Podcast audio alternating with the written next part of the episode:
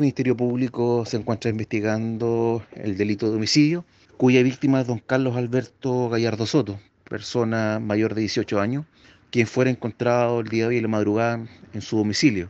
Se debe hacer presente que en el lugar se encuentra trabajando tanto carabineros de la cuarta comisaría de Río Bueno, como también Bicrim y personal de la brigada de homicidio.